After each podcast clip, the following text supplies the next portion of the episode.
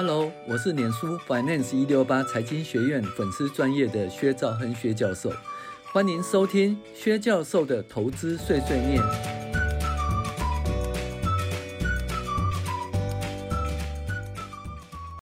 各位网友，大家好，我们在讨论理财读书会这本书，讨论致富心态是第七集。那第七集讲什么呢？就是说复利呀。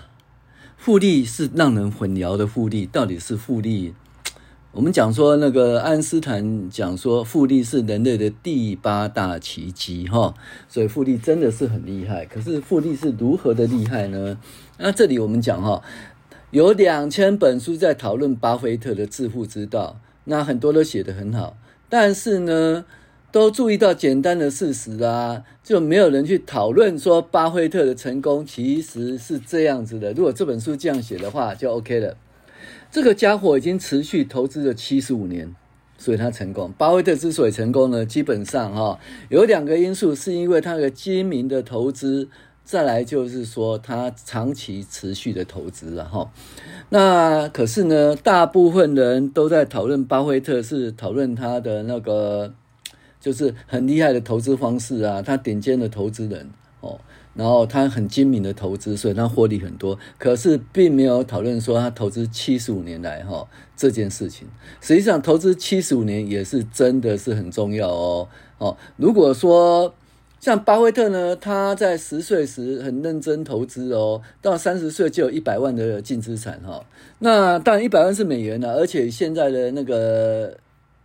物价调整哦，是九百三十万美元，三十岁就九百三十万美元，没关系。那可是呢，他到了那个，他到了那个五十岁的时候呢，就是他总共有八百四十五亿的净资产哈，其中八百四十二亿美元在五十岁生日以后才达到了。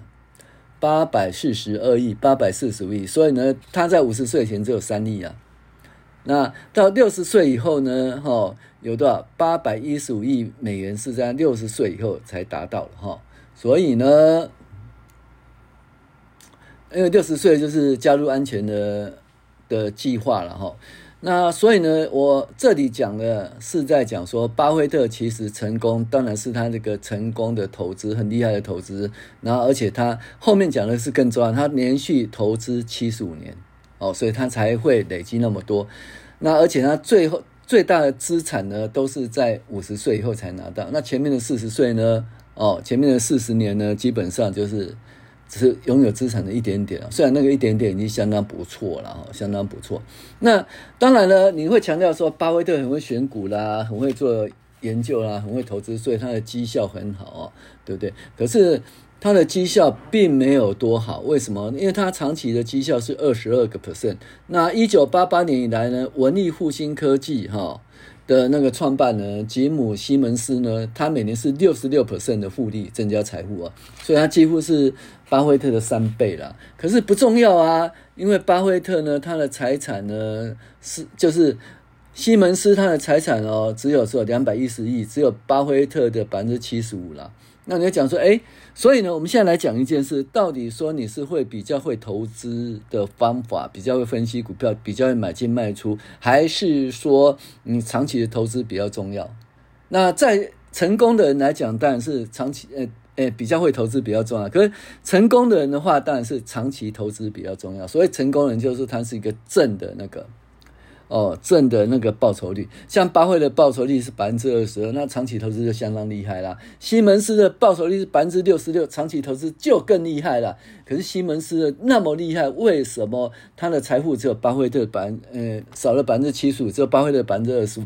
因为他到五十岁左右才确定自己的投资步调。那个时候，他的发挥复利的能力呢，才展现出来。所以，他投资期间呢，只有巴菲特的少了一半。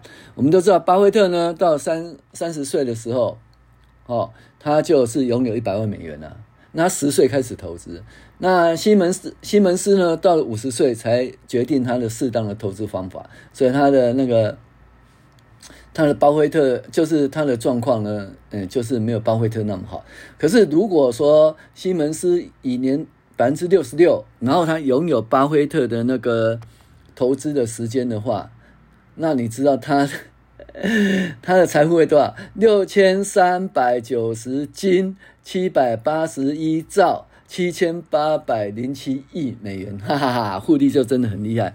只可惜，虽然那投资的期间是相当重要的哈，那可是这里还是要讲一件事情呢，就是说。当然是投资时间很重要，可是你的投资报酬至少要正报酬，对。巴菲特的报酬是正的，可是负的报酬，投资时间越久的话，那基本上你的财产就缩水。什么叫负的报酬？拥有现金就是负的报酬。为什么拥有现金是负的报酬？因为通膨。通膨就是会使你的资产缩水，然后时间越越多越多越多呢，一百万美元到时候缩水只能剩三块钱哦，这个东西就是这样子哦，所以呢，必须要是正的报酬率，然后有长时间的投资。那可是呢，我说没有巴菲特那么厉害啊，我没有西门斯那么厉害，巴菲特长期投资报酬率百分之二十二啊，那，西门斯的长期投资报酬率多少？百分之六十六啊，那我没那么厉害，我怎么办？没关系，你只要拥有跟市场一样的报酬率就好。哎，你知道我要讲什么？就是指数型哈的 ETF，就跟市场大盘一样的 ETF。那长期而言呢，它报酬率大概百分之八哈。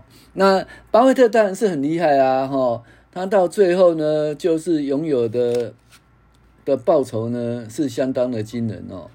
嗯，是多少呢？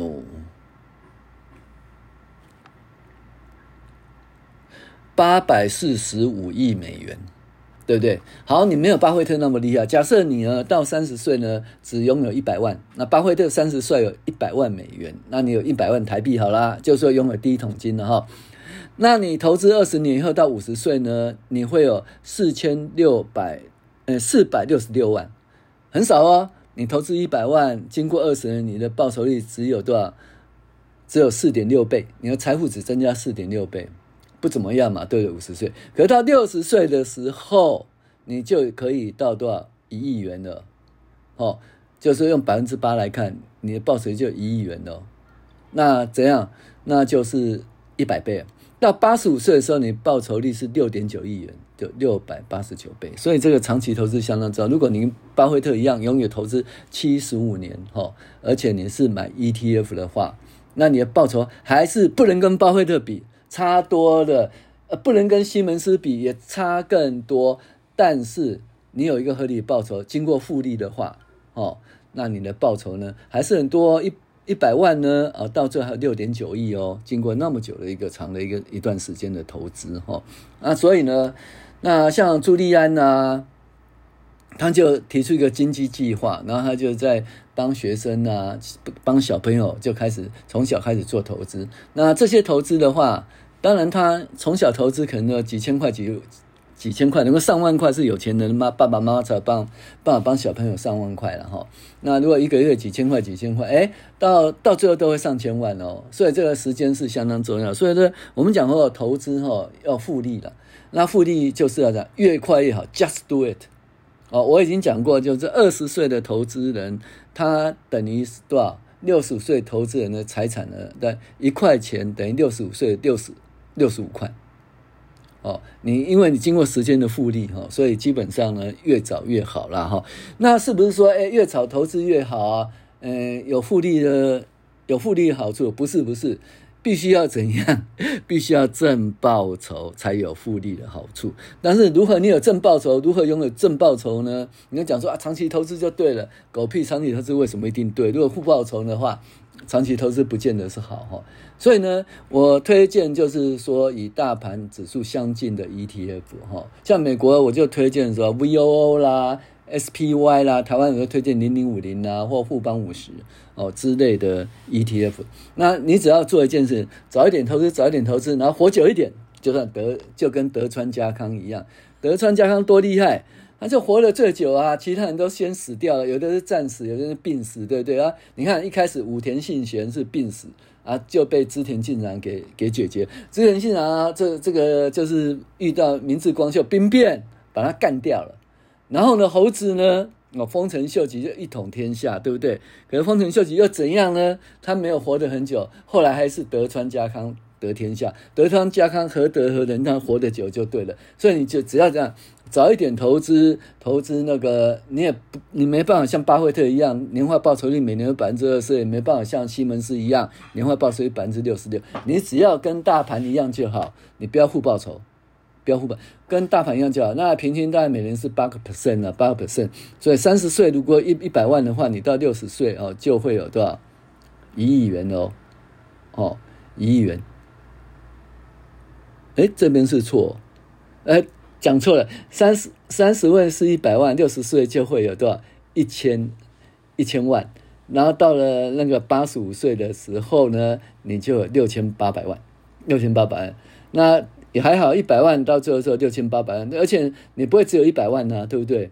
你会你会一直在加上去加上去嘛，对不对？所以你的到最后呢，只要活得久，然后嗯，投资的早，活得久，你。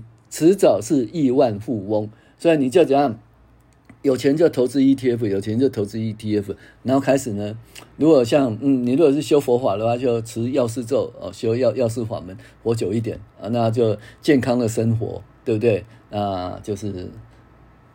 然后就能够维持活得很久。你只要活得很久，你就跟德川家康一样，你跟巴菲特一样，最后你一定胜利的哦，就一定能够到了将近一亿的水准哦。亿万富翁不是梦哦。那朱利安他也是这个怎么讲？他的经济计划其实就帮小孩子在小时候开始就投资 ETF 哦，也是一个很成功的计划。Just do it，越早越好，投资越早越好。好，嗯，这一期的那个我们读书会就讲到这里，谢谢您的收听。